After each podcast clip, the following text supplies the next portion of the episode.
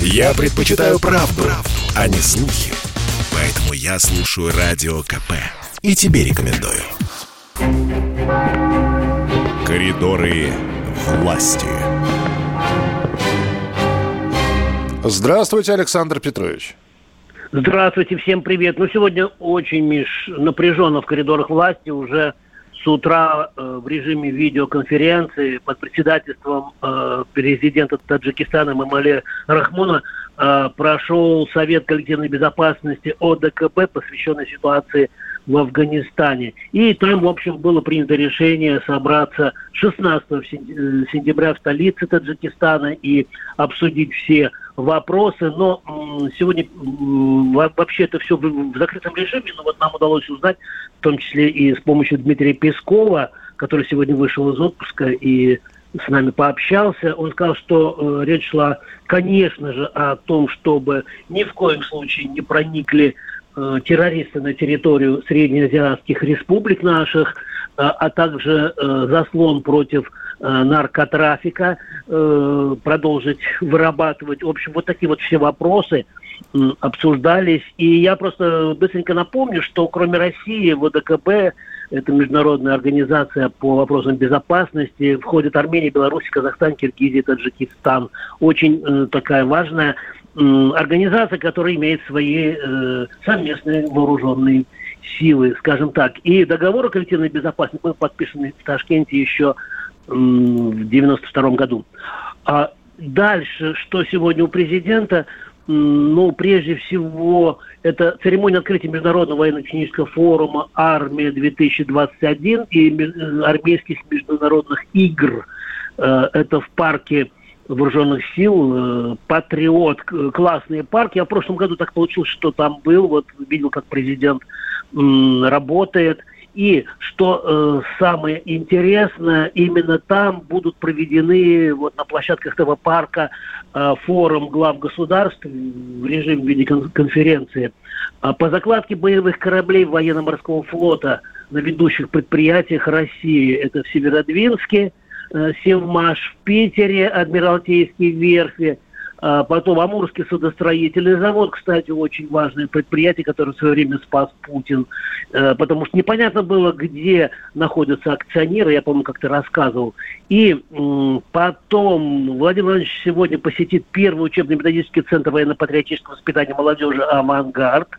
И также вот на этой площадке состоится встреча э, нашего президента с королем Иорданского Хашимитского королевства Абдалой II. Но я просто напомню, что это, ну, они довольно часто встречаются, и мы как-то ездили э, к, значит, в Иорданию. Абдала II, он бывший военный летчик. Я думаю, что вот он сегодня находится в России с рабочим визитом, ему будет очень интересно побывать как раз вот э, в парке патриот. А я почему так быстро Миш, говорю сегодня с скороговоркой, потому что много чего-то чего хочется, много накопилось. И я всем сейчас хочу показать, вот сейчас у вас будет уникальная возможность, есть такая великая поэтесса Юна Морец, она, э, на мой взгляд, вот как раз позавчера написала блестящее совершенно стихотворение. Миш, у нас редко с тобой звучат стихи, в том числе Юна Морец.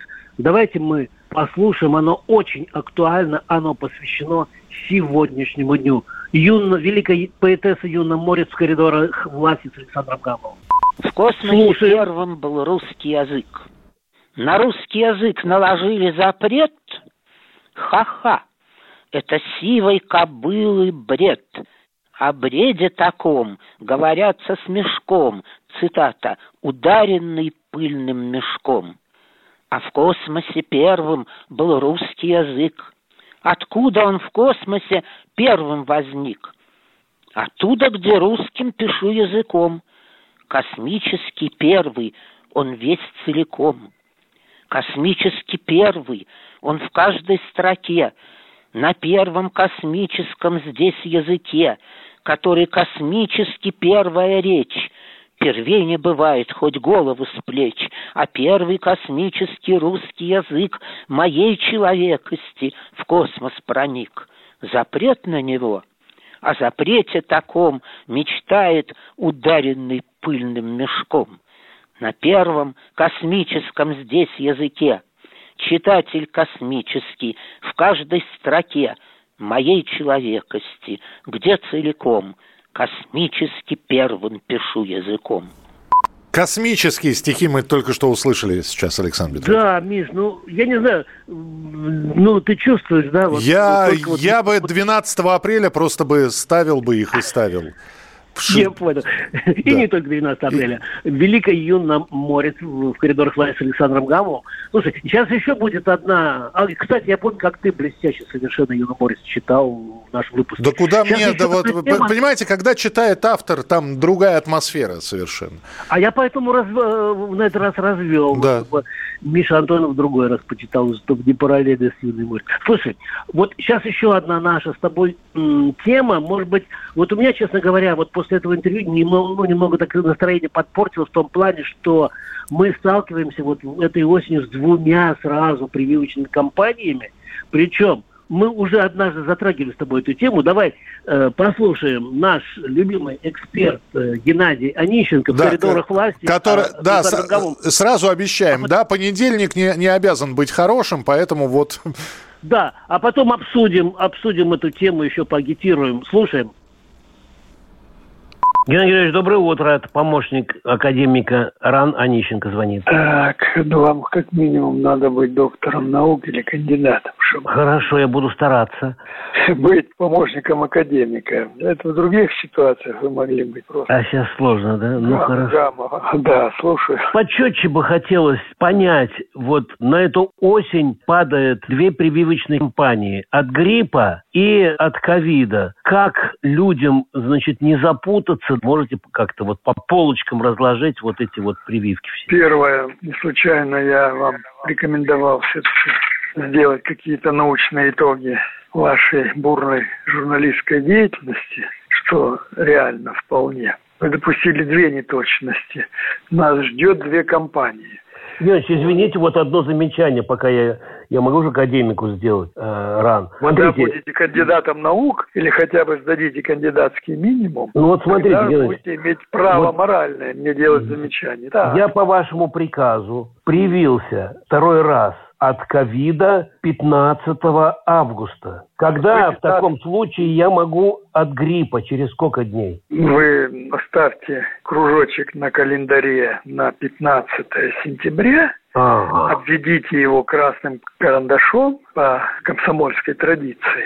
И ровно 15 сентября сходите на прививку. Вот, а если, допустим, человек 15 августа привился от гриппа, когда он может прививаться от ковида? Он может привиться от коронавируса 15 числа следующего месяца. То есть месяц все равно между прививками должен да, быть? месяц. Ну и что вас расстроило, уважаемый Меня Александр? Меня расстроило то, что, видишь, времени ну, не так много, и вот, допустим, нужно сейчас уже идти, вот, ну, у, у кого как складывается, если даже привьешься от ковида, то только через месяц от гриппа, если сейчас от гриппа, то только через месяц от ковида, поэтому не надо сейчас тянуть резину, извините, что я так вот разговариваю с радиослушателями, э, ну, не очень вежливо, что ли, вот, надо прям вот сейчас, мы с Мишей привились с Антоновым, Саша Гамов с Мишей Антоновым, вот, по приказу Онищенко и э, Анны Юрьевны Поповой. Поэтому я предлагаю, вот, прошу просто, вот, граждане, пожалуйста, потому что видите, как накладываются две привычные компании. Да, Миша? Абсолютно. Абсолютно, тем более, как? что я чувствую, что про грипп мы еще поговорим обязательно. Что еще, Александр? Да, две минуты. Анонс. Две минуты, да. О, две минуты. Значит, завтра, завтра необычный день. Так. Ну, в каком плане необычный? 30-летие провозглашения независимости Украины. И я э, к этому дню подготовил большое интервью с Михаилом Погребинским, сенсационное, и э, оно будет где-то, э, в общем, такое взвешенное, потому что Михаил Погребинский очень такой объективный человек. Завтра в номере «Комсомольской правды» вы его можете почитать подробно. Ну, а я скажу, что в принципе, самое главное достижение, в кавычках, вот этой вот так называемой независимости, это то, что за 30 лет население Украины уменьшилось на четверть. Вот это, это цифра Зеленского. То есть это не просто люди куда-то уехали в Европу или там в Россию, там кто говорит 3 миллиона, кто говорит 7 миллионов в России, а просто это часть людей умерли, а другие не, не родились. Просто не родились, сказал Погребинский. И мы с ним, в общем, подробно эту тему обсуждаем. И будет еще заявление по этому поводу, вернее, не заявление, я просто сегодня не успел э, все это дело смонтировать э, к передаче. Дмитрий Песков будет в коридорах власти, и он расскажет, почему для нас особенно ценна сейчас статья э, Владимира Путина об историческом единстве русских и украинцев – ну и как вообще в Кремле отреагируют на завтрашние события.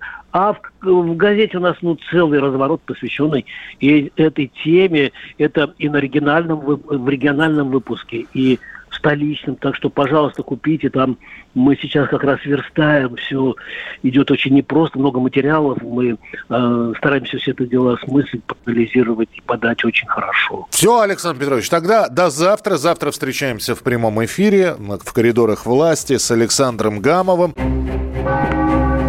Коридоры власти.